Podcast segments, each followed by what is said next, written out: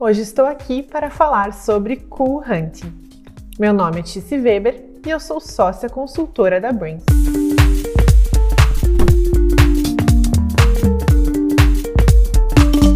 O termo Cool Hunt foi cunhado por Malcolm Gladwell, escritor do livro O Ponto de Virada.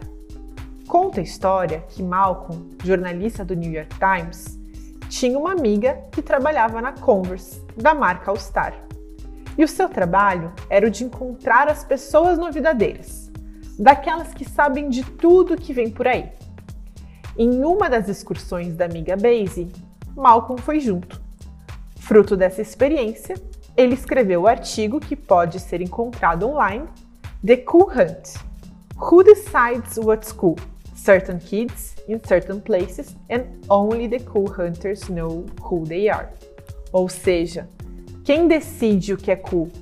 Certas crianças, em certos lugares, e só o Cool Hunter sabe quem elas são. O que é cool e mesmo as tendências são muito associadas à juventude. Isso porque elas indicam o que vem de novo, quais são os novos comportamentos, modas e movimentos. As novas gerações nos contam sobre as narrativas emergentes da nossa sociedade. O Cool Hunting, que fazia parte do trabalho da Basie, amiga do escritor Malcolm Gladwell, pode ser considerado como uma das primeiras etapas na pesquisa de tendências. Esta primeira etapa, a fase do Cool Hunting, é estruturada em quatro P's: People, Places, Plants and Projects. Na tradução literal, a etapa do Cool Hunting é a de caça do cool ou seja, detectar coisas, gostos, palavras, gírias, ideias, manifestações fresh. Depois dessa identificação de sinais, na pesquisa de tendências existe a etapa de análise e interpretação de todas as manifestações. Hoje separei para vocês três tendências já mapeadas que qualquer empresário deve ficar de olho. São elas a do social good, a da digitalização, a do sensorial. Você já ouviu falar de alguma dessas três tendências? A tendência do social good tem a ver com a geração de um impacto positivo no seu entorno. Ou seja, os consumidores e mesmo a sociedade como um todo esperam que marcas e empresas se mobilizem de verdade para transformar positivamente o seu contexto, a sua comunidade e o seu planeta. O que a Ambev fez recentemente de transformar fábricas de cerveja em linhas de produção de álcool em gel e máscaras de proteção é um exemplo de ação que promove um impacto positivo no mundo. Outro exemplo de tendência que promove social good é o transcycling. Mais do que reciclar, o Transcycling fala sobre o uso dos resíduos para desenvolver um novo produto. Você já pensou para onde vão os resíduos da sua empresa? E como eles poderiam ser reutilizados em outros produtos e até mesmo em outros setores? Já pensou em como pode contribuir positivamente para a vida das pessoas? Vamos agora falar de digitalização? Essa tendência todos sabem, foi muito acelerado com a pandemia do Covid-19. Home office, e-commerce, EAD, games são exemplos que compõem essa digitalização. Vivemos em um momento de desmaterialização das coisas e das experiências, e já passou da hora de se atualizar. Para gerações mais velhas, isso pode ser bastante difícil de compreender, mas já é mais do que natural para a geração Z, nascida digital, por exemplo.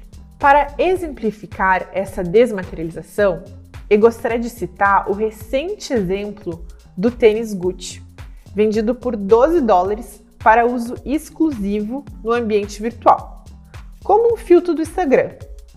E aí, você pagaria 50 reais por um tênis que não existe no mundo físico? Ou ainda, e se os filtros do Instagram passassem a ser pagos de agora em diante? Você pagaria? Se você achou isso ainda um pouco estranho, pense no gigantesco mercado de games, que vende gears, moedas, apetrechos para os jogos já há muito tempo. A digitalização vai invadir a nossa vida de diferentes formas. A sua empresa está preparada e antenada para entender como ela pode participar disso? Por último, elenquei a tendência do sensorial.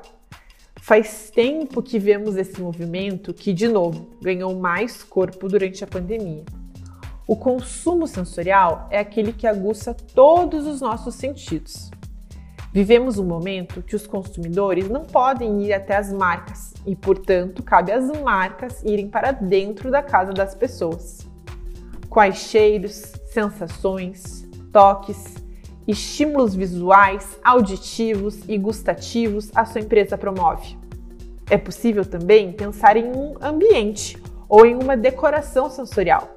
Por exemplo, para estimular a visão, vá além das cores. Pense em formas, objetos inusitados ou em uma pintura na parede. Volume também é importante. Pode ser explorado por almofadas e tapetes. O tato pode ser estimulado por tecidos com diferentes texturas, peças 3D e até mesmo plantas podem ser uma provocação tátil.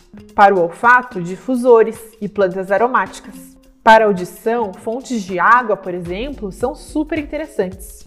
Você já pensou em um plantão de vendas que encanta pelo tato, cheiros com memória afetiva, sons de natureza e não se esqueça de uma bombonière recheada de delícias na saída. Você gostou desse tema? Então saiba mais assistindo aos vídeos Pesquisa de Tendências com a Débora Tazima e Cool Hunting e Tendências com Andréa Greca no nosso canal do YouTube. Fique por dentro do mercado com a Brain.